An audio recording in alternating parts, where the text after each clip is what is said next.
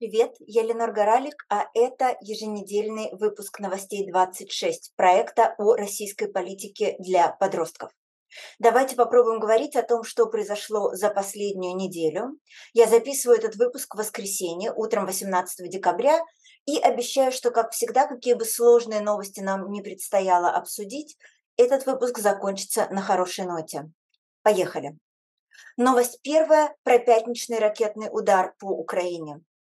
В эту пятницу российские военные выпустили по территории Украины 98 ракет. Это очень большое число. Из-за этой воздушной атаки по всей Украине звучали сирены воздушной тревоги. В городе Кривой Рог ракета попала в жилой дом. Четыре человека погибли, еще 13 были ранены. В других крупных городах отсутствовало электричество. В столице страны, городе Киеве, некоторые районы оставались без тепла и воды. К счастью, сегодня власти Киева сообщают, что снабжение города теплом полностью восстановлено. Отвратительно, что российские власти после этой бомбардировки заявили, что атака прошла успешно и что ракеты поразили все задуманные цели. Мол, Россия стреляла только по украинским военным объектам, а пострадавшие дома мирных жителей, электростанции, теплостанции и гражданские сооружения разрушили сами украинские военные. Это не первый раз, когда российские власти врут подобным образом. Такое происходит с самого начала войны. На самом же деле все факты свидетельствуют, что Россия намеренно разрушает мирные объекты в Украине, надеясь заставить жителей страны не выдержать лишения этой чудовищной войны и сдаться. Хочется надеяться, что те, кто ответственен за смерть и страдания украинских жителей, окажутся на скамье подсудимых как можно скорее. Поехали дальше. Новость вторая про новые санкции в адрес России. Евросоюз, то есть объединение, в которое входят 27 стран, поддерживающих друг друга в политике и экономике, ввел новые санкции в адрес России за то, что она развязала и ведет войну против Украины. Говоря очень просто, санкции – это наказание за плохое поведение. Раньше Евросоюз ввел уже 8 пакетов санкций против России, то есть 8 наборов таких наказаний. Цель санкций не просто заставить Россию пожалеть о своем поведении, но главное ослабить ее и помешать ей воевать дальше. Какие санкции есть в новом девятом пакете? Например, теперь главным государственным российским телеканалам, таким как Первый канал «Россия-1», запрещено будет вещать в Европе из-за того, что они распространяют ложь и военную пропаганду и призывают людей к войне. Еще пример. Почти 200 человек организаций добавили в санкционный список в первую очередь членов партий, поддерживающих войну и путинский режим, членов Конституционного суда, пропагандистов и даже режиссера Никиту Михалкова. Санкционный список – это список тех людей, которым, среди прочего, запрещено въезжать в страны Евросоюза и держать деньги в их банках.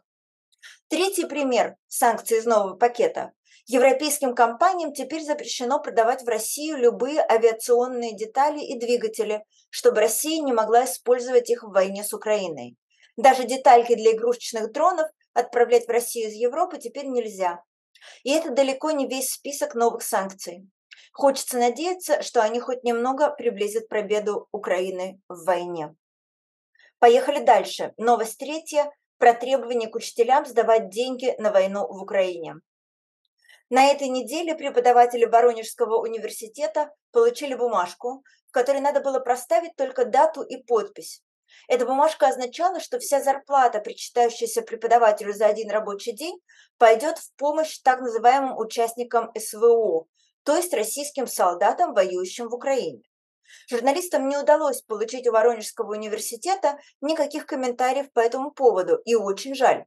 Хотелось бы знать, что будет с преподавателями, которые откажутся переводить свою зарплату на раздувание войны. Эта новость тем важнее, что подобное происходит не в первый раз.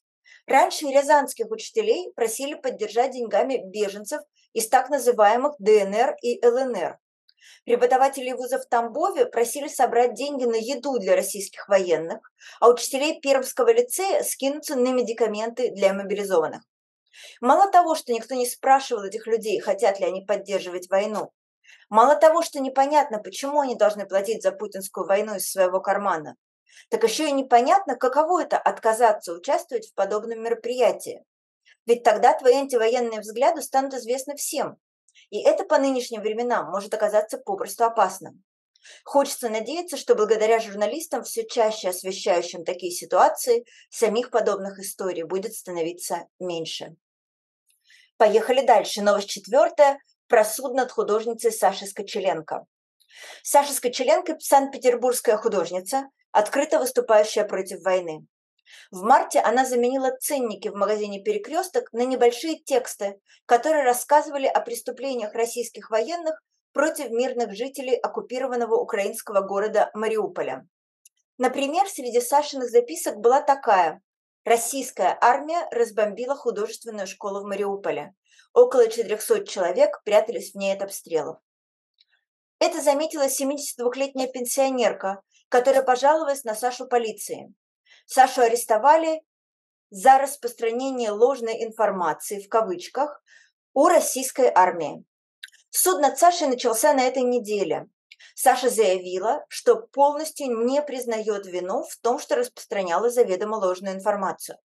Иными словами, Саша настаивает на том, что события в Мариуполе, о которых она писала, были реальными. Несмотря на проблемы Саши со здоровьем, из-за которых ей требуется особое питание, Сашу вернули под арест, и через несколько дней суд над Сашей продолжится. В случае, если ее признают виновной, ей грозит до 10 лет тюрьмы. Мы будем следить за делом Саши Скочеленко и обязательно будем рассказывать вам обо всем, что происходит. Поехали дальше. Новость пятая, как у нас водится, хорошая. Про школьников, собравших 200 тысяч рублей в помощь заболевшей девочке. В городе Братске, это Иркутская область, ученики школы номер 41 организовали вместе с родителями благотворительную ярмарку для того, чтобы помочь 15-летней девочке, попавшей в беду. Три года назад у девочки погибли в аварии сестра и мама, а сама девочка потеряла способность ходить. Когда врачи занялись восстановлением ее здоровья, обнаружилось, что у нее рак тазобедренной кости. Ребята из школы номер 41 решили, что должны помочь, и организовали ярмарку, где продавались украшения, игрушки, картины и сувениры, сделанные ими самими и их близкими. Всего им удалось собрать 210 тысяч рублей. Эти деньги были переданы папе девочки, они пойдут на ее лечение и восстановление. Мне кажется, это очень крутая история про то, что иногда мы можем сделать довольно много, даже там, где нам сначала кажется, что мы не можем сделать совершенно ничего.